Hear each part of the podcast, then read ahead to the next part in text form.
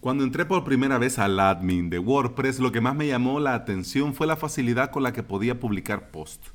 Pero cuando descubrí los plugins, eh, lo acepto, me volví todo loco. Bienvenida y bienvenido a Implementador WordPress, el podcast en el que compartimos de WordPress, plugins, consejos, novedades y recomendaciones. Es decir, aquí aprendemos cómo crear y administrar desde cero tu WordPress. Hoy es miércoles 17 de abril del 2019 y estás escuchando el episodio número 96. Lunes 6 de mayo, primera clase del primer curso en avalos.sb. Cursos con todo lo necesario para crear tu propio sitio web en tu propio hosting.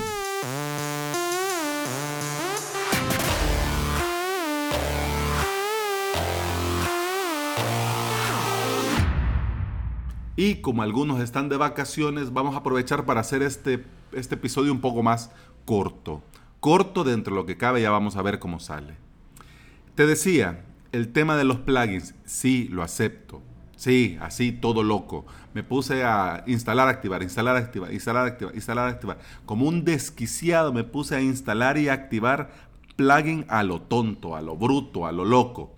Como si el mundo se fuera a acabar. Más o menos así como en las películas de los hackers. Que vos ves el que está con el teclado y está sudando. Y que ah, pues algo así. Eso sí, no vamos a negar que desde el principio los plugins eh, deslumbran nos dejan así, wow, porque nada se compara con el instalar, activar y que funcione eso que queremos hacer en nuestra web en un par de clics. Nada se compara con eso. Eso es genial. Pero bueno, al hacer esto, también nos vamos metiendo en un peligroso camino sin darnos cuenta. Y ese es el exceso inútil y la dependencia a muchos plugins. Y entonces vas a decir, y entonces Alex, entonces ¿qué? ¿No instaló nada? Pues no. Tampoco nos vayamos al extremo.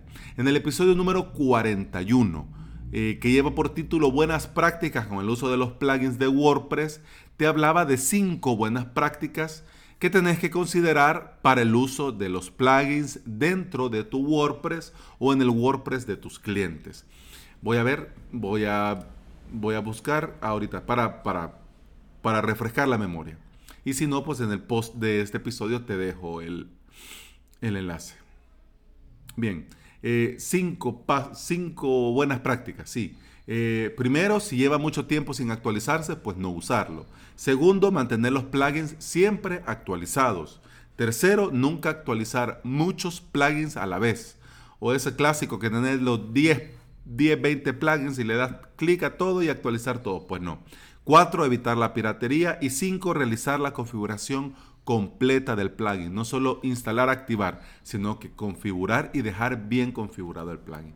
Bueno, después de este refresh, ahora te voy a compartir mi guía definitiva para no llenarme de plugins innecesarios. Guía que yo también te recomiendo que le des una vista, y veas cuáles cosas te pueden servir, cuáles cosas puedes aplicar y cuáles pues puedes seguir viviendo sin ellas. ¿Ok? Comenzamos. Eh, primero, si eso que el plugin hace lo puedes hacer con un fragmento de código, adiós plugin. ¿Por qué? Porque recordá que el desarrollador no piensa en tu WordPress, piensa en muchos WordPress.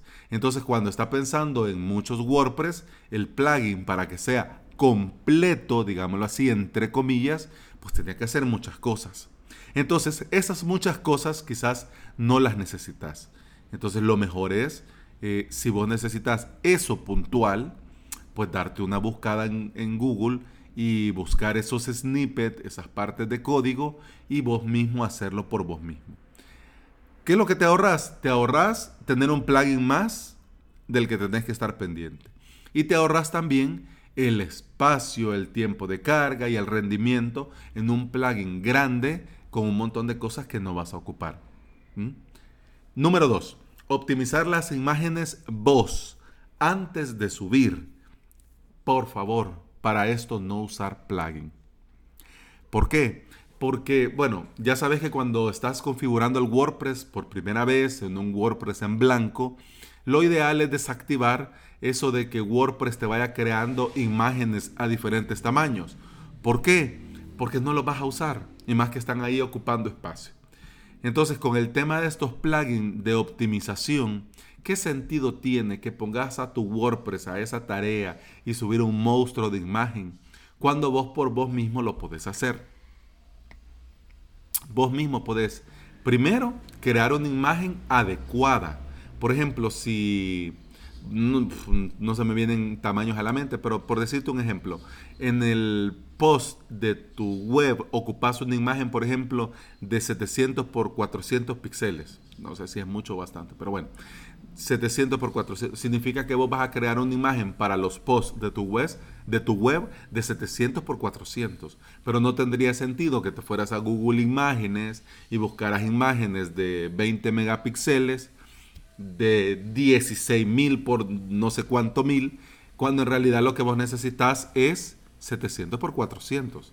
Entonces ahí vos vas, ya creas tu imagen con el tamaño ideal. Pero aún así, creándola con el tamaño ideal, puedes usar estos servicios webs para optimizar imágenes y ya la imagen que pesaba, por ejemplo, 400K, al final te queda pesando 100K. Entonces, ahí ya lo optimizaste por vos mismo. Entonces, ¿para qué vas a usar un plugin? Número 3. Si la funcionalidad del plugin no tiene una utilidad real para el usuario que visita tu sitio web no usarlo. ¿Por qué? Porque esto de los plugins, nosotros, pues sí, como somos animales de costumbre, eh, tenemos ciertos plugins que nos gustan a nosotros.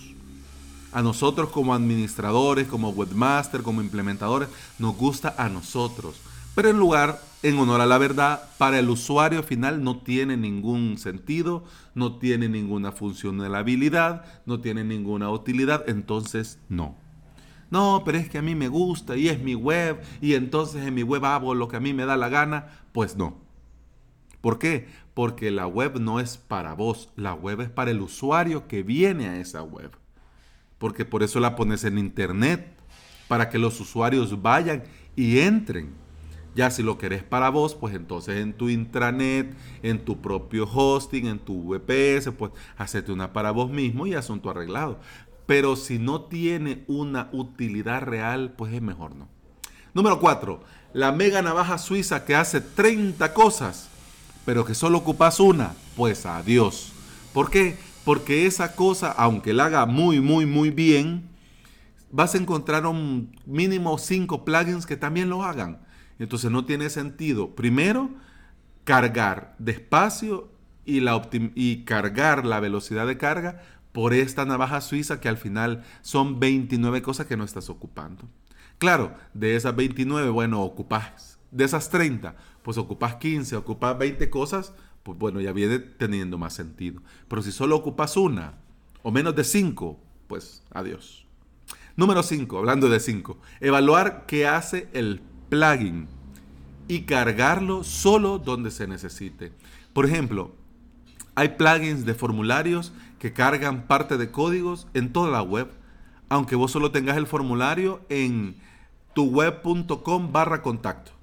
Entonces, bueno, podrías decir, ah, pero ah, yo tengo mi web en Plex Onyx, en un VPS de VH, a mí no me preocupa. Pues no, no te preocupa, pero para bien o para mal tenemos que ponérselo fácil al usuario. Y ponérselo fácil es que le cargue rápido y solo lo necesario. Número 6. Si el plugin no está activo, es mejor borrarlo. Como te decía, somos animales de costumbre que nos vamos, pues sí, le tenemos cariñito. Y, no, ay, pero es que este plugin, ay, yo con este fue mi primera implementación y este plugin y el desarrollador es bien buena gente y, y no, no lo quiero borrar, pero no lo uso, entonces lo voy a desactivar. Entonces, no. ¿Por qué? Porque aunque no esté activo, está ocupando espacio en disco, que el espacio en disco del hosting es a precio de oro, y además también significa que vas a tener que estar actualizándolo aunque no lo estés usando. Entonces no tiene sentido tenerlo ahí. Y siete y última, que ya nos estamos yendo del tiempo, investigar mejores formas de hacer lo mismo. ¿Por qué? Porque puede ser que en el camino encontres un plugin que antes no lo habías encontrado, que haga lo que actualmente, por ejemplo, hacen dos, tres o más plugins. Entonces ahí te ahorras eh, tener, llenarte de esos plugins y además también vas probando nuevas cosas. Por eso el martes, por eso, por ejemplo, el día de ayer de Gutenberg eh, eh, es un día especialmente diseñado a plugins, porque yo quería yo mismo obligarme a hacer eso, a estar buscando, leyendo, probando. ¿Para qué? Para pues yo irme reciclando y yo ir buscando mejores formas de hacer lo mismo. Y de paso también compartirlo contigo en un episodio del podcast. Son muchos, ya te digo, los motivos por los que no es recomendable llenarte de plugins.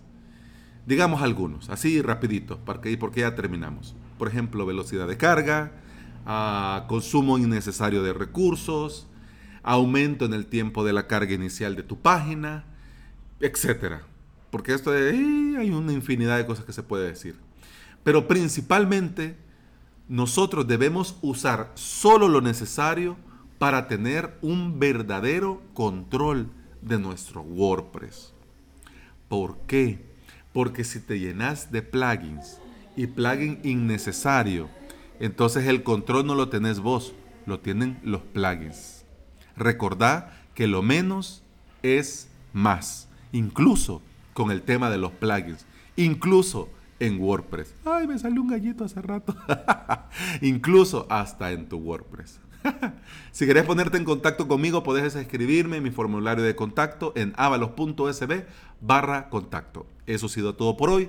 Gracias por escuchar, gracias por estar ahí y nos escuchamos mañana, mañana en jueves de news. Y Dios mío, mañana. Hasta mañana. Salud.